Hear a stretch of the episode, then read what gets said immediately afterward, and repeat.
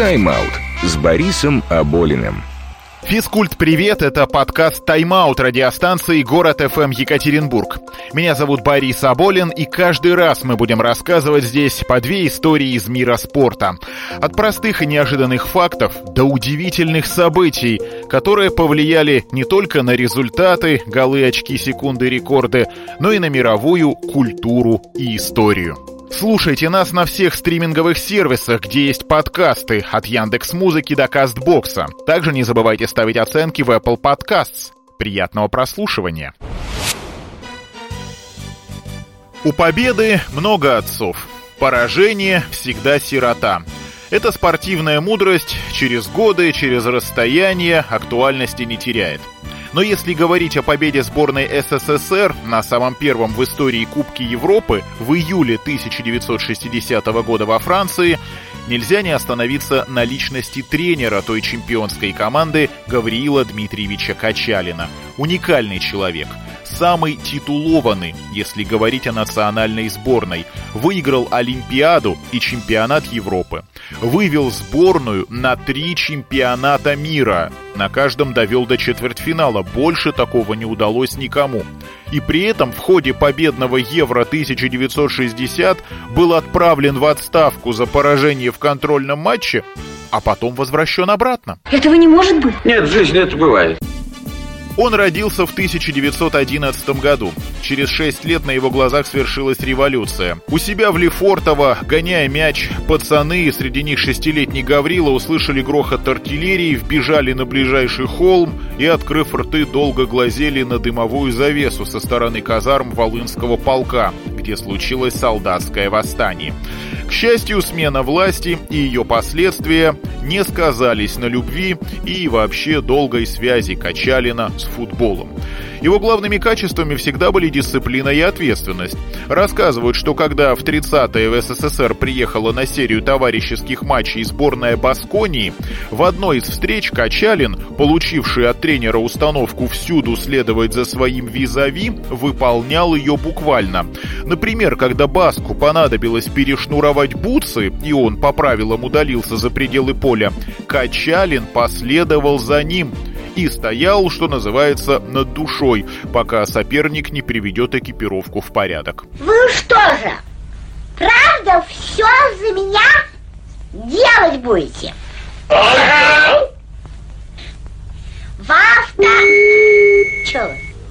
А, это вы и пальцы за меня загибать будете? Ага. Хорошо. Тренерская карьера поначалу складывалась так себе, ни топ-клубов, ни топ-результатов. Даже отправили на должность инструктора отдела футбола Всесоюзного комитета по делам физкультуры и спорта. И вдруг, Гаврил Дмитриевич, на вас вся надежда. Будете главным тренером сборной на Олимпиаде в Мельбурне. Почему? Да потому что Качалин не работал ни в каком клубе, его трудно было заподозрить в предвзятости. Сейчас это бы назвали совмещение, нет, освобожденный тренер. Были уверены, он наберет самых правильных и нужных. Набрал, команду сделал, в Мельбурне взял золото.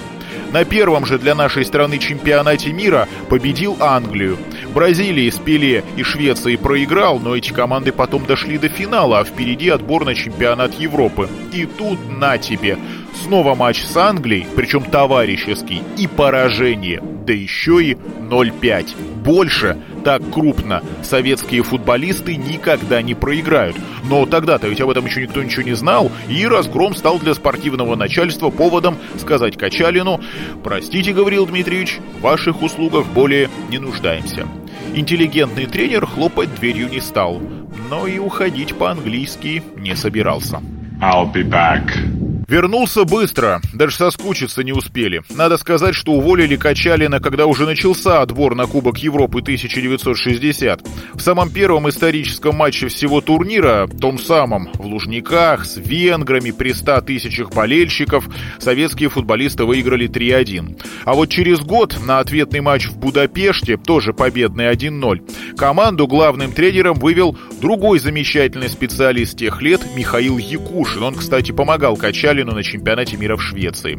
Потом была история с отменой игр СССР Испания, попадание в финал, и тут у наших футбольных руководителей снова что-то щелкнуло в голове, и они решили «вернем Качалина». Никто не возражал. Такого тренера в нашем футболе нет и не будет, если брать в расчет только сборную. Еще раз напоминаю, три чемпионата мира, три четвертьфинала, причем на каждый пробивали через непростой отборочный турнир. Золото Олимпиады 56 и Кубка Европы в первого в истории 1960. 74 матча со сборной, 47 побед. Для советских тренеров вообще рекорд. Но самое главное, что отмечали все работавшие с Качалиным, его исключительную интеллигентность. Вы можете себе представить, чтобы сейчас тренер каждому футболисту обращался исключительно на «вы» и при всех, и приватно. А Гаврил Дмитриевич делал именно так. Плюс был скромным. За победы на Олимпиаде и Евро мог позволить себе купить хорошую квартиру, да просто попросил «дайте мне вот эту». Но не говорил. И до самой смерти в 1995 жил в небольшой московской, как тогда говорили, малогабаритной. И все-таки иногда, что называется, отжигал. Например, однажды на базу приехали жены футболистов, в том числе Валентина Яшина. Так Качалин поставил дам в ворота и предложил испытать на себе, что такое труд голкипера а иногда были настоящие творческие порывы, вспоминает олимпийский чемпион Алексей Парамонов. В 1969 году это было, мы тогда к чемпионату мира в Мексике готовились и сыграли несколько матчей в Центральной Америке. Однажды в свободный вечер Гавриил Дмитриевич предложил мне прогуляться.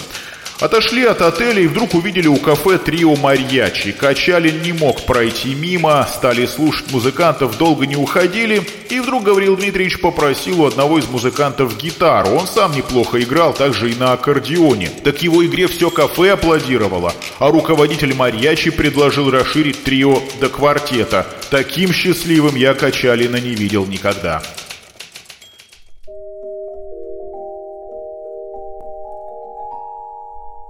А еще он писал стихи и даже часто читал их в компаниях, но стеснялся и приписывал авторство вымышленному поэту, только жена и дети знали правду. В клубе, в конце концов, тоже получилось. В 1964 году привел к чемпионству Тбилисское «Динамо».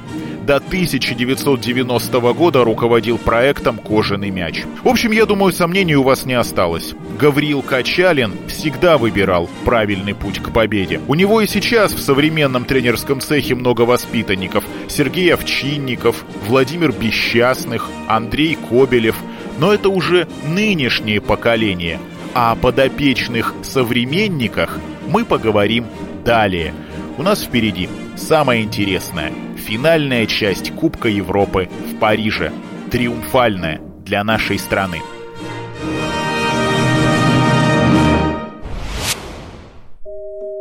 Как часто писали в учебниках истории, запомните эту дату – эти даты в нашем случае. 6 июля 1960 года в Марселе на стадионе «Велодром» стартовал финальный раунд первого в истории Кубка Европы по футболу. Прошел в формате современного финала четырех. Первый же полуфинал СССР-Чехословакия. Наша команда завершила встречу сухой. Вратарь Лев Яшин не пропустил ни одного мяча. А вот его визави, Вильям Шройф, хоть и демонстрировал свою уникальную реакцию, трижды вынужден был вытащить мяч из сетки после ударов оформившего дубль Валентина Иванова и Виктора Понедельника. Через два года Чехословакии дойдут до финала чемпионата мира, где проиграют Бразилии, а Шройфа признают лучшим вратарем. Решающий матч тот первый и пока последний раз в истории в качестве главного арбитра проведет советский судья Николай Латышев. Если же возвращаться к Евро, в другом полуфинале в Париже был просто фантастический сюжет. Французы, даже без своих лидеров, фееривших двумя годами ранее на чемпионате мира в Швеции Раймона Капа и Жуста Фонтена, словно не замечая отсутствие супербомбардиров, вели у Югославии 4-2. Но тут случилось невероятное. Балканцы забили за 4 минуты 3 мяча. В итоге победили 5-4 и финал получился также чисто славянским. СССР, Югославия. Слово известному комментатору Николаю Озерову. Два года назад 17 стран Европы начали борьбу за Кубок Европы по футболу. Одна за другой выбывали команды, уступая место сильнейшим. И вот их осталось только две. Команды Югославии и Советского Союза. На парижском стадионе Парк де Пресс решающий финальный матч. Иванов отдает мяч Понедельнику, впереди только вратарь. Нет, не успел Виктор Понедельник. На долю секунды опоздал, и мяч уже Югослав отбивает к нашим воротам. Сильный пас, Нетто парирует удар. Мяч снова у Югославов. Шоколарец бьет, и вратарь Лев Яшин забирает мяч. Ненадолго прервемся, чтобы вспомнить одну забавно-детективную историю. После победы в полуфинале все советские футболисты уходили с поля на своих двоих. Но одного унесли на руках. Да нет, не беспокойтесь, не врачи. Местные болельщики после финального свистка высыпали на поле, бросились к советскому вратарю Льву Яшину и предложили свои, что называется, транспортные услуги. А когда успокоились и поставили голкипера на ноги, обнаружилась страшная вещь куда-то пропала знаменитая кепка Льва Ивановича, которая к тому моменту служила ему верой и правдой уже пять лет в качестве своеобразного талисмана и гаранта спортивного счастья. В общем, Яшину пришлось буквально умолять похитителей вернуть кепку. Смотрите, никого нет. Сюда смотрите. Здесь тоже никого нет. Все ищут вашу шапку. Ищем, ищем, ищем! Ларина, Дукалиса и других питерских ментов с улиц разбитых фонарей в итоге вызывать не пришлось. Французская полиция сама нашла кепку и вернула владельцу. Посмотрите видеохронику, там четко видно, что Яшин в головном уборе. А мы продолжим слушать Николая Озерова. Итак, 10 10 уже июля 1960 года. Париж, Парк де Пренс, СССР, Югославия. Финал первого в истории Кубка Европы по футболу. Футболисты сборной команды Югославии отвечают дружной атакой. Быстрый проход Йорковича и Галич посылает мяч в дальний угол ворот. 1-0 в пользу югославских спортсменов. Так неудачно для нас закончился первый тайм игроки сборной СССР начали атаку из глубины. У Валентина Бубукина. Сильный удар. И Слава Метревели добивает мяч в ворота. 1-1. 90 минут игры истекли, а счет ничейный. Судья матча англичанин Элис назначил дополнительные 30 минут игры. Спор решится только победой. Но кто станет победителем? Кто сумел сохранить больше сил? Мяч получает Михаил Мески. Он обыгрывает защитника. Точно навес на ворота. И понедельник головой забивает второй гол. Решающий гол, принесший нашей команде Кубок Европы. Финал проходил в воскресенье, а в Советском Союзе в момент точного удара Виктора Понедельника понедельник и наступил в некоторых регионах про историю необычной фамилии легендарного футболиста, а потом журналиста, кстати, единственного из команды чемпиона, кто дожил до 60-летия славной победы, мы расскажем отдельно. А пока воспоминания самого Виктора Владимировича о золотом голе золотой головой. Дождь лил все время в Париже. Поле мокрое, скользкое. Э, не знаешь, э, какое время, сколько осталось, потому что я знал, что и Миша Мерзкий, и Слава Митревели могут сделать великолепную подачу. И я очень много мячей забивал с их подач. Здесь самое главное было попасть в ворота. Я уже видел, когда мяч отскочил к Мише, я уже резко рванулся в штрафную площадь, и опекавший меня защитник, он проспал этот момент. Получилось так, что мяч летел ко мне навстречу. Это самая удобная ситуация. Поведал Виктор Понедельника еще одну забавную историю. После финала, как водится, советской команде вручили Кубок Европы и попросили пробежать круг почета. Эти знаменитые кадры видеохроники болельщику со стажем очень хорошо знакомы. Но можно обратить внимание, что как-то скромно победители себя ведут, даже улыбаются, словно через силу. Не то, что нынешнее племя. Вспомните, какую кучу малу устроили Дзюба и компания в Лужниках 1 июля 2018 года. Ларчик открывался просто. И дело здесь не в том, что советский спортсмен должен был держаться скромно. Просто футболисты очень сильно устали и даже пошли на хитрость. Вновь слово Виктору Понедельнику. Самое главное заставить было себя чтобы побыстрее этот круг почета не то, что там пробежать, а проковылять, потому что сил вообще уже никаких не было. Совершенно. Только вот эмоции. Эмоции помогали как-то. Ну и наш капитан Игорь Нетто впереди с кубком, и мы за ним.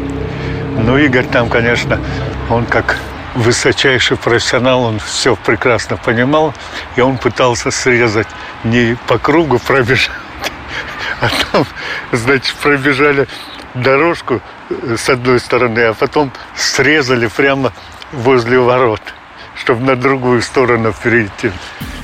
Победителей ждал еще банкет в ресторане на Эйфелевой башне. Там советским футболистам вручили золотые медали. Присутствовал и легендарный владелец мадридского Реала Сантьяго Бернабеу. Он подходил то к одному, то к другому из наших игроков, в том числе Виктору Понедельнику, и предлагал «Ну что, подписываем контракт о переходе в Реал, зарплату определите сами». «Окей», — вдруг пошутил в ответ Лев Яшин, «где расписаться?»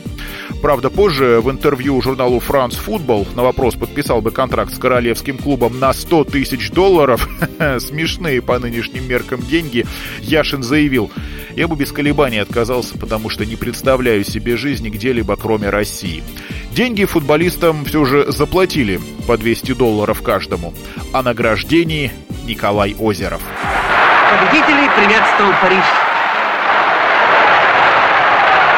Но еще теплее были аплодисменты москвичей. На центральном стадионе Ленина первые обладатели Кубка Европы – сборная команда Советского Союза. Два года в напряженных матчах пробивали они путь к заветному призу.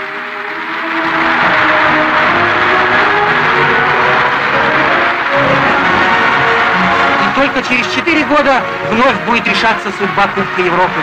А пока он у самых достойных у футболистов Советского Союза.